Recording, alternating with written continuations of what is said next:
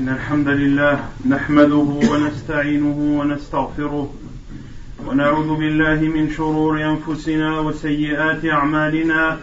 من يهده الله فلا مضل له ومن يضلل فلا هادي له.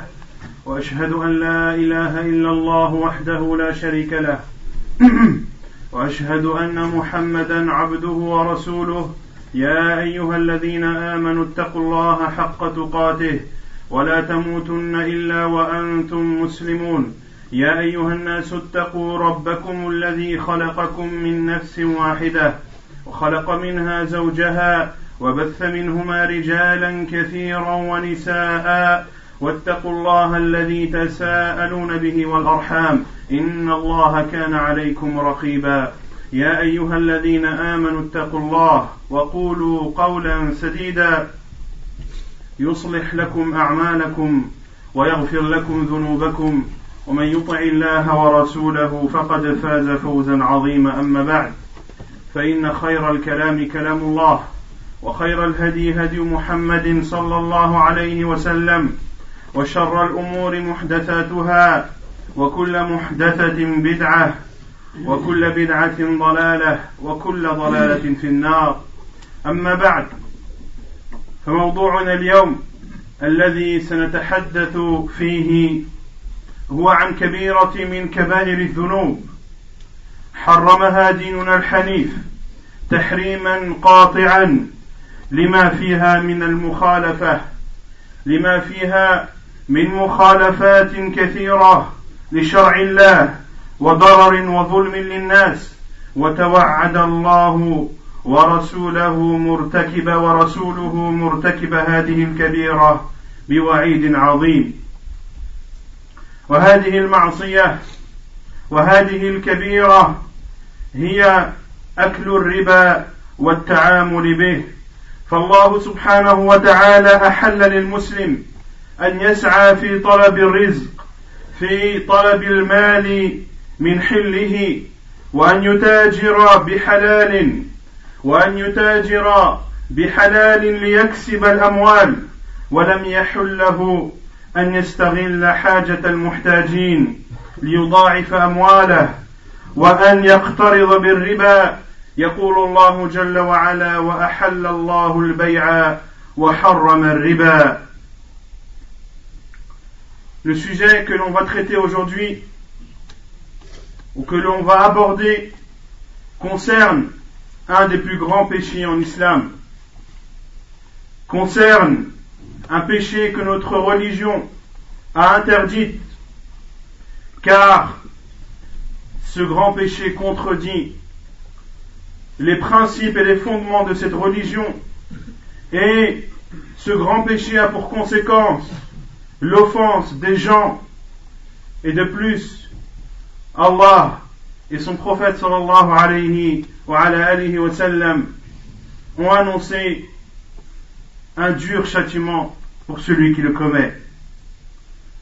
Ce grand péché n'est autre que l'usure, le fait de consommer cet argent de l'usure, ou bien de faire des transactions qui comportent cette usure.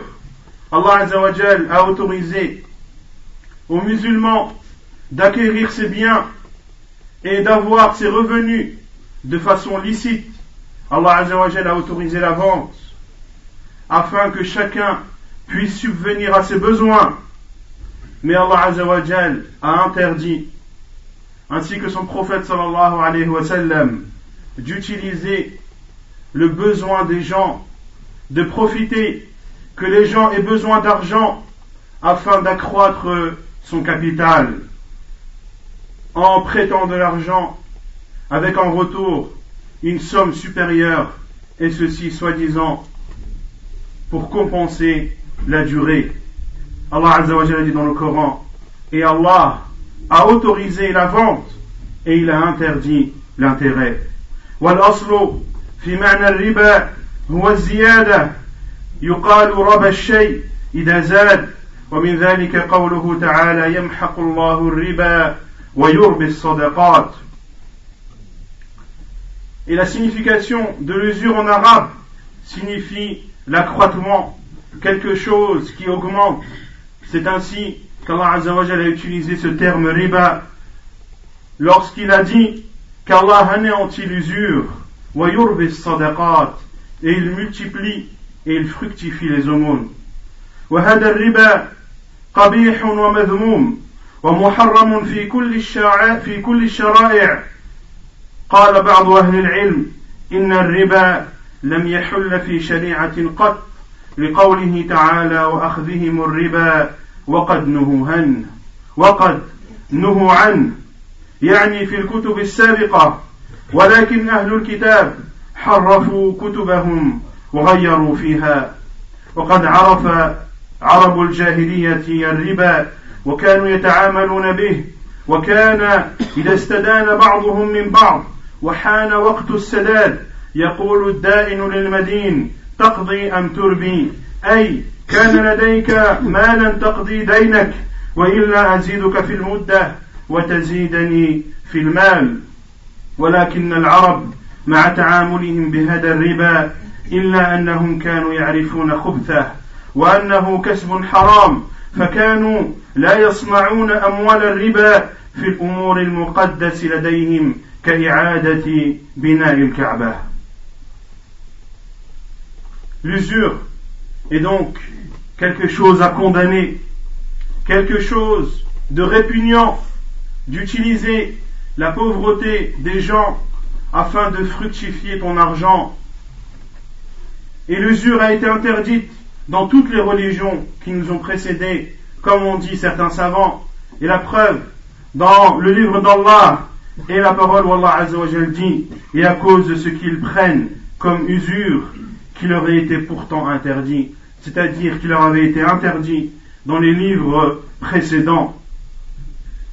Et cette transaction ou cette usure était connue chez les Arabes à l'époque, lorsque l'un prêtait à l'autre et que le jour du remboursement arrivait, il disait soit tu me rembourses ou soit alors je t'impose l'intérêt, c'est-à-dire soit tu as en ta possession l'argent pour rembourser ta dette ou bien alors je t'augmente la durée mais tu me rendras plus que ce que je t'ai donné. Et les Arabes savaient que ceci était interdit.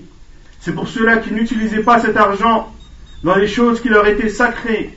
Et en l'occurrence, lorsque la Kaaba a dû être reconstruite, les polythéistes de la Mecque ont interdit à quiconque d'utiliser comme argent ou d'utiliser de l'argent interdit pour reconstruire la Kaaba.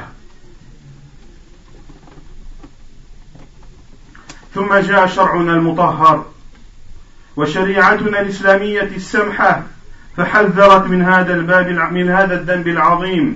وهذه المعاملة الممقوتة التي تستغل فيها حاجة المحتاج ليسلب أو ليسلب منه ماله أو متاعه أو يقول إلى جيب المرابي جاء الإسلام والناس يتعاملون بالربا فحرمه عليهم. يقول الله سبحانه وتعالى يا أيها الذين آمنوا لا تأكلوا الربا أضعافا مضاعفة واتقوا الله لعلكم تفلحون. فهذا تحذير من أن من أن يملأ المسلم بطنه بكسب الربا. تحذير من أن ينبت لحم المسلم من سحت الربا وفوائده لأنه بذلك لا ينعم جسمه بل يضره ويعرضه. أو يعرض ويعرضه إلى عذاب الله وعقابه.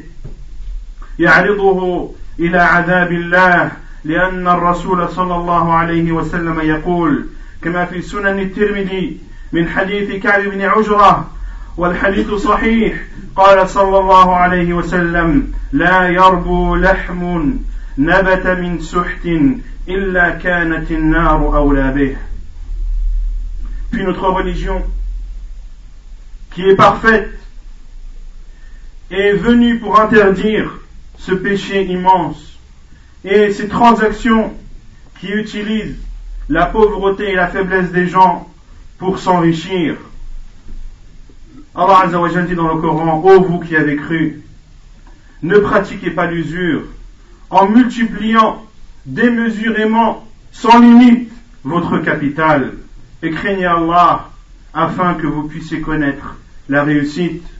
Ceci est une mise en garde aux musulmans afin qu'ils ne mangent pas et qu'ils ne consomment pas l'argent de l'usure, car une chair qui a grandi grâce à de l'argent interdit, eh bien la destinée qu'elle méritera le plus sera l'enfer, Ceci est rapporté dans un hadith authentique, dans Sunan al-Tirmidhi, selon Ka'b ibn Ujra, où le prophète sallallahu alayhi wa sallam dit, celui qui a grandi, ou une chair qui a grandi dans l'argent illicite, le feu sera ce qu'elle méritera de plus.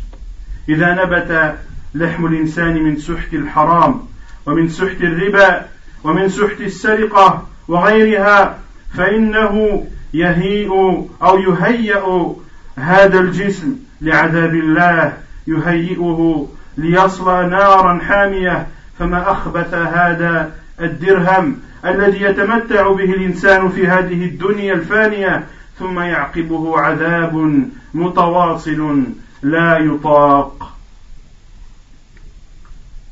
Il y a un être humain alors qui grandit grâce à de l'argent illicite, que cet argent soit issu de l'usure ou qu'il soit issu de vol, eh bien, cette personne prépare son corps, billah, à être exposé au feu de l'enfer.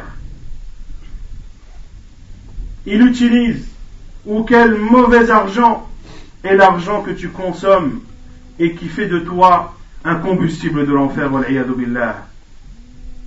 إذا أردنا أن نتخذ وقاية من النار وأردنا أن نجعل بيننا وبين النار فعلينا أن نبتعد عن المحارم وأن نتخذ من الحلال رزقا وكسبا.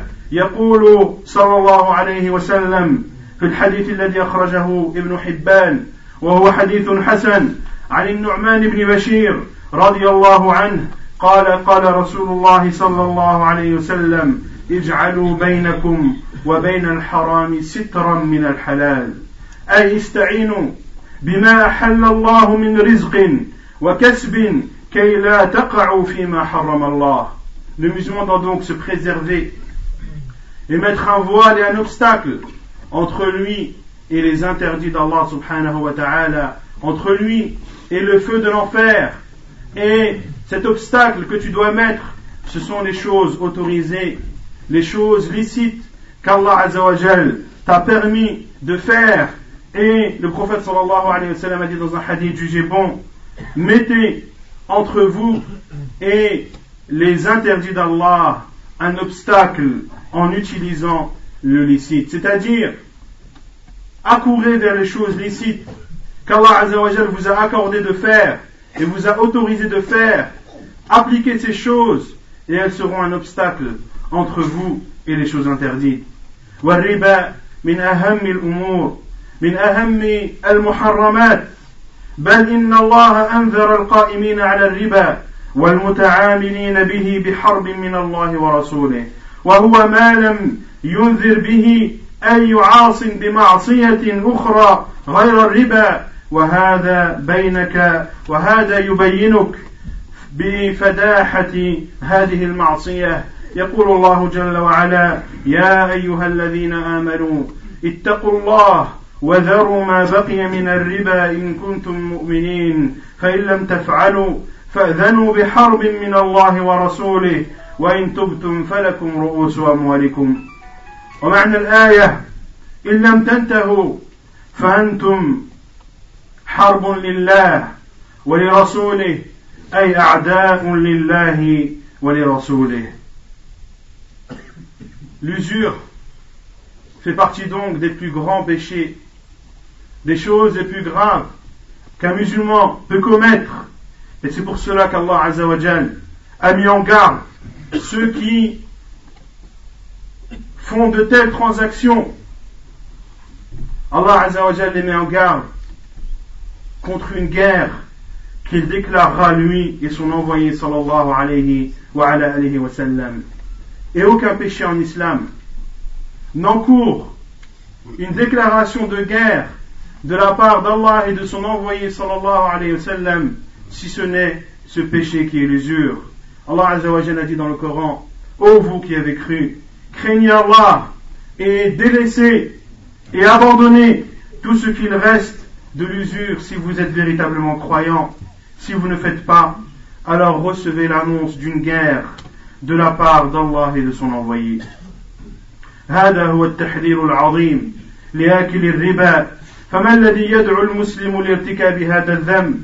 وكيف تهون عليه نفسه فيعرضها إلى حرب من الله ورسوله؟ حرب من رب السماوات والأرض. من خضعت له المخلوقات جميعا من سبح الرعد بحمده والملائكة من خيفته. وحرب من رسوله الذي أرسله الله رحمة للعالمين هل عاقل من يعرض نفسه إلى هذا الخطر وهل حكيم من يدخل في هذا الحرب المعلومة النتيجة C'est donc la mise en garde d'Allah subhanahu wa ta'ala contre la consommation de l'usure ou le fait de faire toute transaction contenant de l'usure. Qu'est-ce qui pousse le musulman à faire ce péché?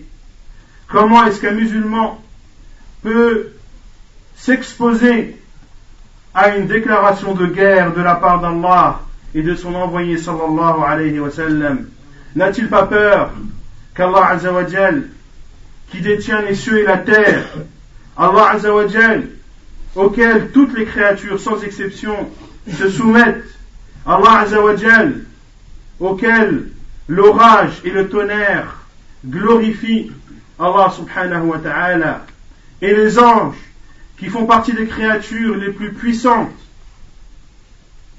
glorifient Allah subhanahu wa ta'ala par peur de lui, azza Comment est-ce qu'un musulman peut s'exposer à une déclaration de guerre provenant du Seigneur des mondes? Est-ce que cette personne est intelligente?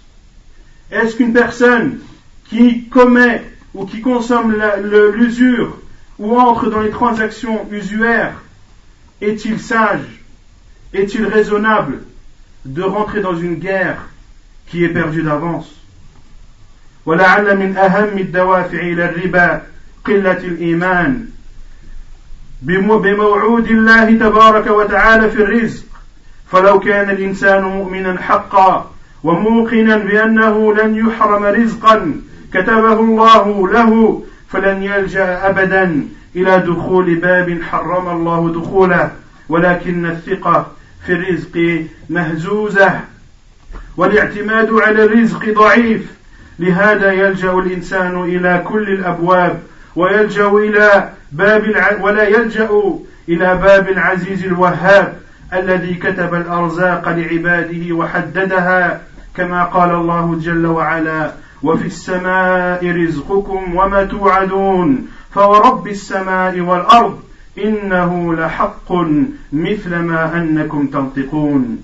كما أن الإنسان إذا ابتعد عن دين الله وركن إلى الدنيا وشغف بمتاعها وزينتها فإنه لا يبالي من أي مكان جلب المال وكسبه وهذا يجعله يقع في المحظور.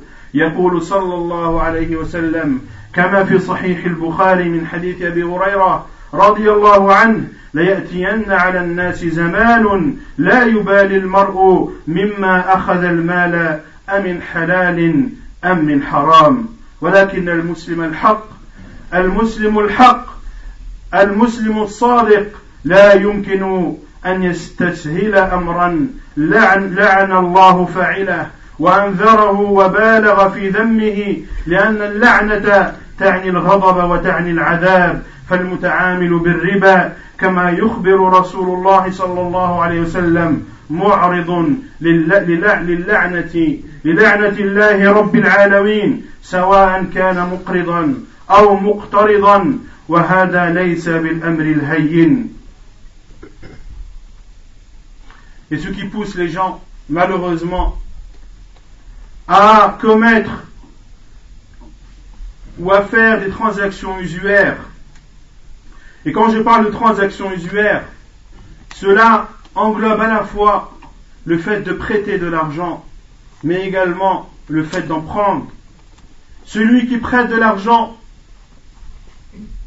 et demande au bout de temps, au bout d'un temps bien précis, bien déterminé, de recevoir une somme plus grande, eh bien ce surplus est l'usure qu'Allah Azzawajal a interdite. Et de même, Allah Azzawajal a maudit celui qui donne l'argent, c'est-à-dire celui qui accepte qu'on lui prête de l'argent et qui va donner ce surplus à cette personne qui lui a prêté. Les deux sont maudits par Allah subhanahu wa ta'ala, à la fois celui qui consomme cette usure et à la fois celui qui l'a donné pour qu'on la consomme. Ce qui pousse les gens malheureusement à avoir recours à ce genre de transactions est leur foi qui est faible, leur certitude vis-à-vis d'Allah subhanahu wa ta'ala qui est quasi inexistante. Ils n'ont plus la certitude que c'est Allah azawajal qui donne la pourvoyance, que ce qu'Allah subhanahu wa ta'ala t'a prédestiné, tu l'auras, comme l'a dit le prophète sallallahu alayhi wa aucune âme ne mourra sans que toute sa pourvoyance lui sera donnée. Le musulman ou cette personne qui commet ce péché a une foi faible et ne pense qu'au matériel. Il veut de l'argent absolument sans savoir ou sans avoir la, certitude que ce qu'il va avoir proviendra d'Allah subhanahu wa ta'ala. Non, il préfère avoir de l'argent en utilisant tous les moyens possibles et inimaginables, en enfreignant les limites d'Allah subhanahu wa ta'ala, en n'hésitant pas à ouvrir les portes de l'interdit, tout ceci pour remplir son ventre d'argent haram billah, qui feront de son corps un combustible de l'enfer, qu'Allah nous en préserve. Et ils oublient la parole d'Allah subhanahu wa ta'ala dans le Coran lorsqu'il dit Il y a dans le ciel votre subsistance et ce qui vous a été promis. Par Allah, le Seigneur de la terre et le Seigneur du ciel, ceci est tout aussi vrai que le fait que vous parliez. Allah Azzawajal nous dit que celui qui nous donne la pourvoyance, que celui qui nous accorde les biens que l'on a en notre possession, et que la promesse d'Allah Azzawajal qui est de donner à chacun sa subsistance est aussi vrai que le fait que l'un d'entre nous parle. Lorsque tu parles, c'est quelque chose de vrai, de réel, de concret. Eh bien, sache que la promesse d'Allah Azzawajal est aussi vraie et aussi concrète. Et le prophète sallallahu alayhi wa sallam nous a informé de cette situation que connaissent les musulmans aujourd'hui.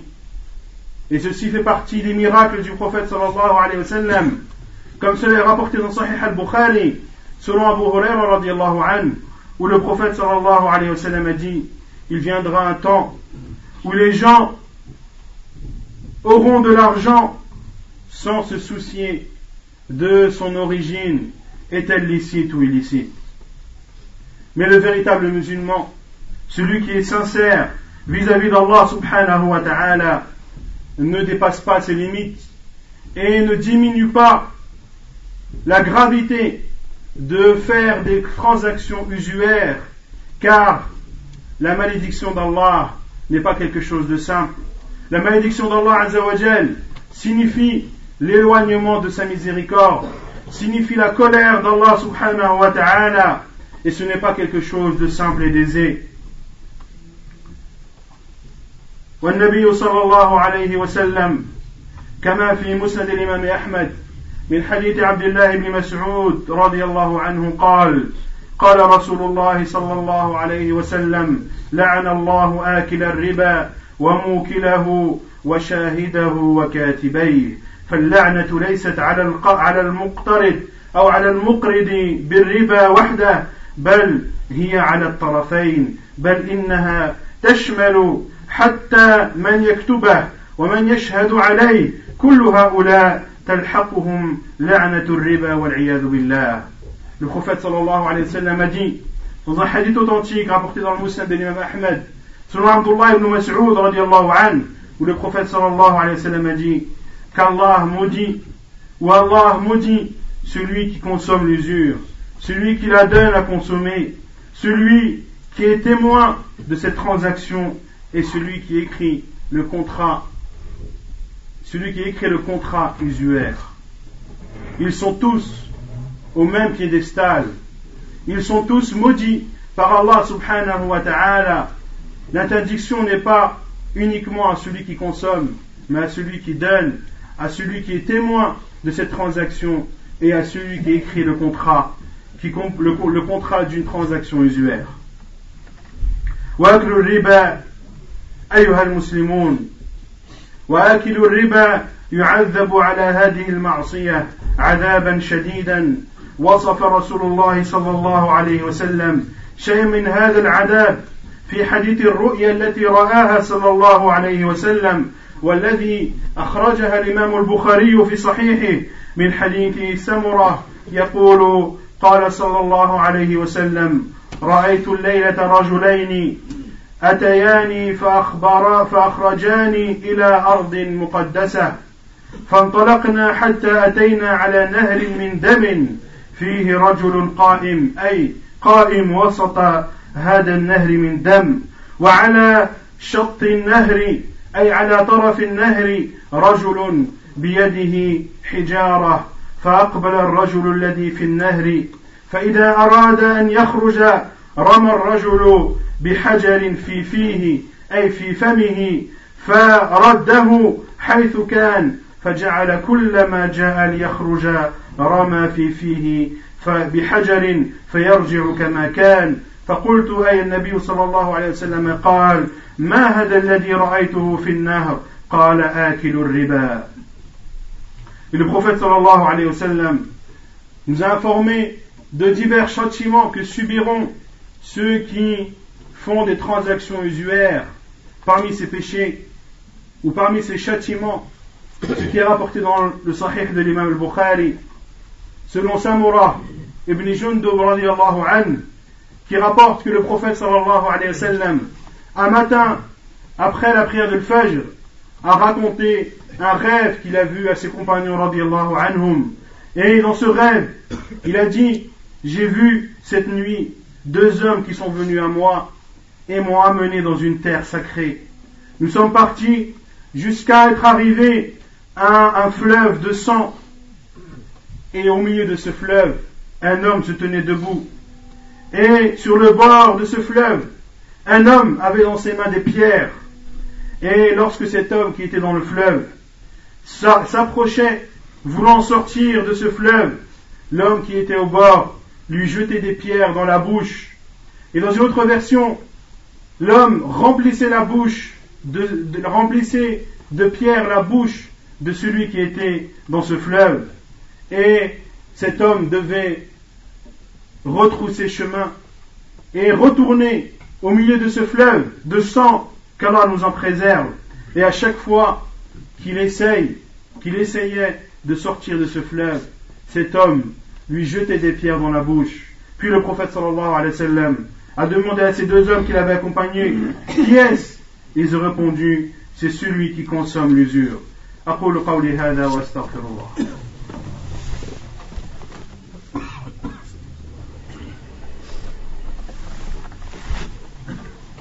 الحمد لله رب العالمين والصلاة والسلام على أشرف الأنبياء وإمام المرسلين نبينا محمد وعلى آله وصحبه أجمعين أما بعد أيها المسلمون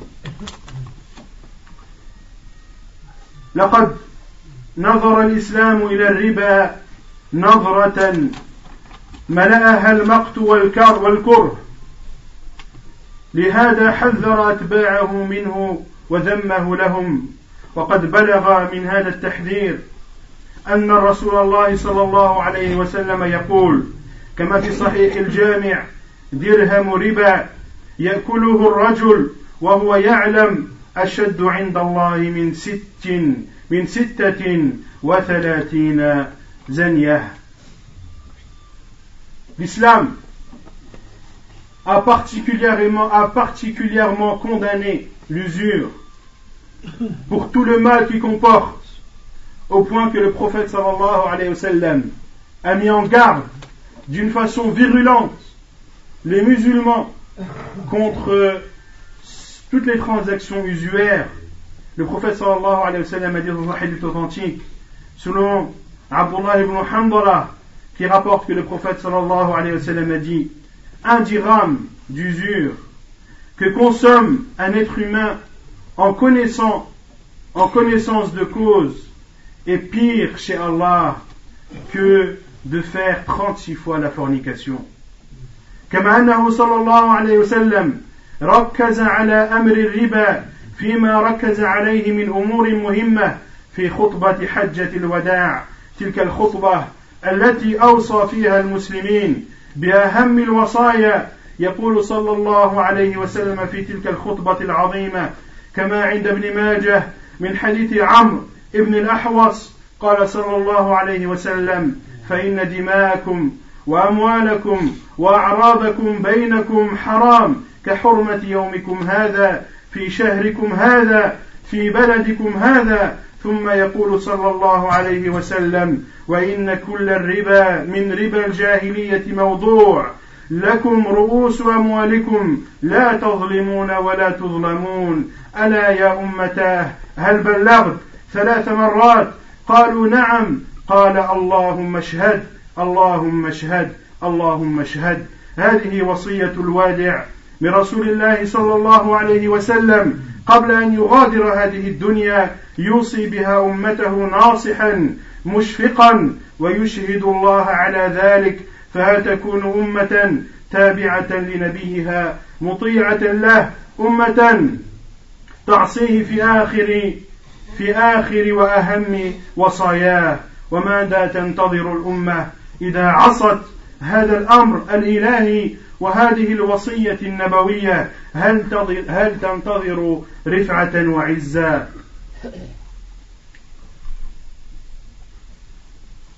Et le prophète sallallahu alayhi wa sallam, durant le dernier discours qu'il a fait, lors du pèlerinage d'adieu, le prophète sallallahu alayhi wa sallam a exhorté ses compagnons d'un discours qui était émouvant, un discours qui comportait beaucoup de sens et beaucoup de conseils, comme quelqu'un qui s'apprête à quitter cette vie et qui donne les derniers conseils les plus précieux. Le prophète sallam s'est adressé à ses compagnons en disant Vos sangs, vos biens, vos réputations sont interdites entre vous, c'est-à-dire qu'elles sont sacrées, comme le caractère sacré de ce jour. Dans ce, et dans ce mois béni qui est le mois de Dhul et dans cette terre bénie qui est la terre de la Mecque, le prophète sallallahu alayhi wa sallam a dit, et toute usure, parmi l'usure anti-islamique, est abolie à vous votre capital d'argent, sans offenser et sans être offensé. Ô ma communauté, ai-je transmis? Le prophète sallallahu alayhi wa sallam a dit cela trois reprises. Ô ma communauté, ai-je transmis? Ils ont dit oui. Et le prophète sallallahu alayhi wa sallam a dit, Ô Allah, sois témoin Oh Allah, sois témoin. Oh Allah, sois témoin. C'est donc un conseil du prophète sallallahu alayhi wa sallam. Ceci, peu de temps avant qu'il quitte cette vie d'ici-bas, le prophète sallallahu alayhi wa sallam a conseillé sa communauté, lui qui ne veut que le bien, tout le bien pour sa communauté, le prophète sallallahu alayhi wa sallam leur a conseillé, leur a ordonné de délaisser toute transaction usuaire. Et après Allah comme témoin dans ce conseil qu'il a transmis à sa communauté. Que dire alors des musulmans au jour d'aujourd'hui qui trahissent le prophète et ne prennent pas en considération son conseil précieux et sincère, et ceci peu de temps avant qu'il ne quitte cette vie d'ici-bas. نسأله تبارك وتعالى أن يجعلنا هداة مهتدين غير ضالين ولا مضلين وأن يجعلنا من الذين يأكلون الحلال ويكتسبون من الحلال ونسأله تبارك وتعالى أن يباعد بيننا وبين الربا وبين المعاملة الربوية كما باعد بين المشرق والمغرب وأقم الصلاة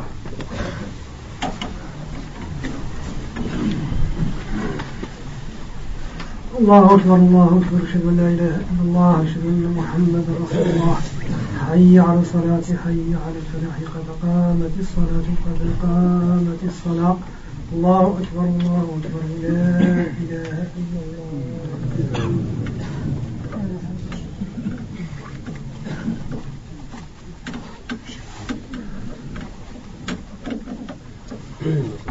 استوى واعتدلوا تراصوا.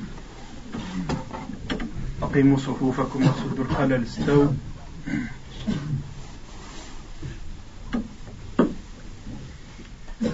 الله أكبر.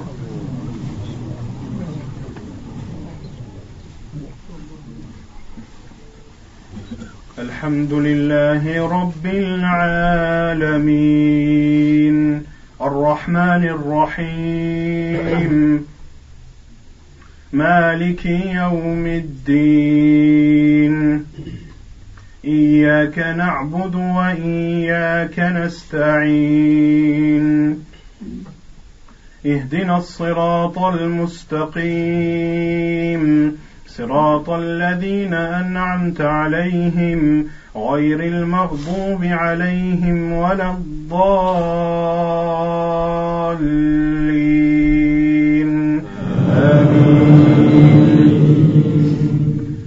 الذين يأكلون الربا لا يقومون إلا كما يقوم الذي يتخبطه إلا كما يقوم الذي يتخبطه الشيطان من المس.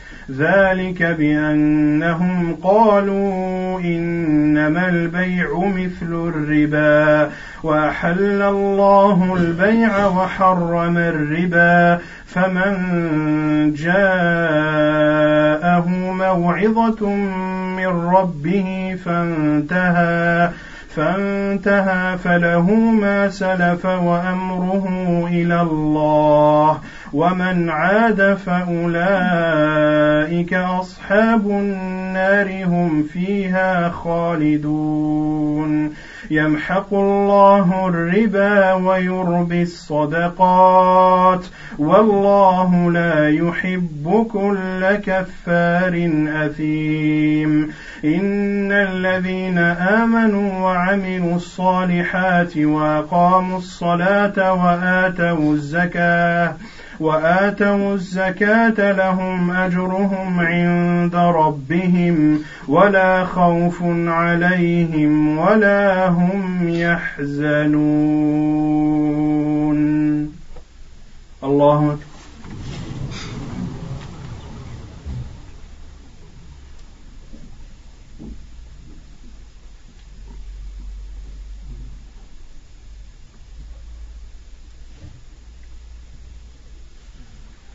سمع الله لمن حمده.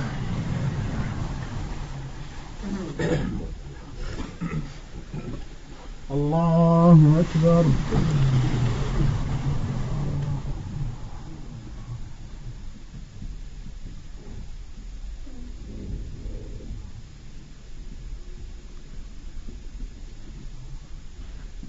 الله أكبر.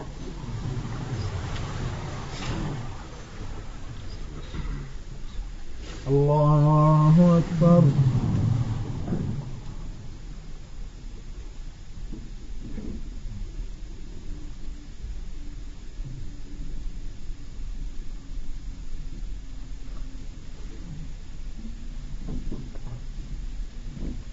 الله أكبر.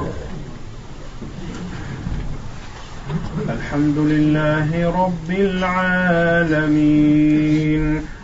الرحمن الرحيم.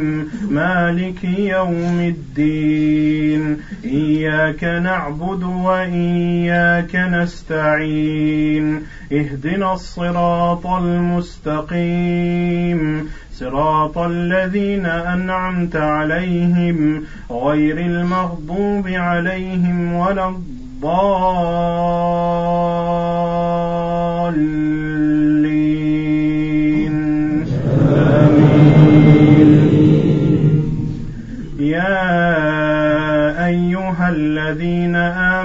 اتقوا الله وذروا ما بقي من الربا وذروا ما بقي من الربا إن كنتم مؤمنين. فإن لم تفعلوا فأذنوا بحرب من الله ورسوله وإن تبتم فلكم رؤوس أموالكم لا تظلمون ولا تظلمون وإن كان ذو عسرة فنظرة إلى ميسرة وأن تصدقوا خير لكم إن كنتم تعلمون واتقوا يوما ترجعون فيه إلى الله ثم توفى كل نفس ثم توفى كل نفس ما كسبت وهم لا يظلمون. الله أكبر.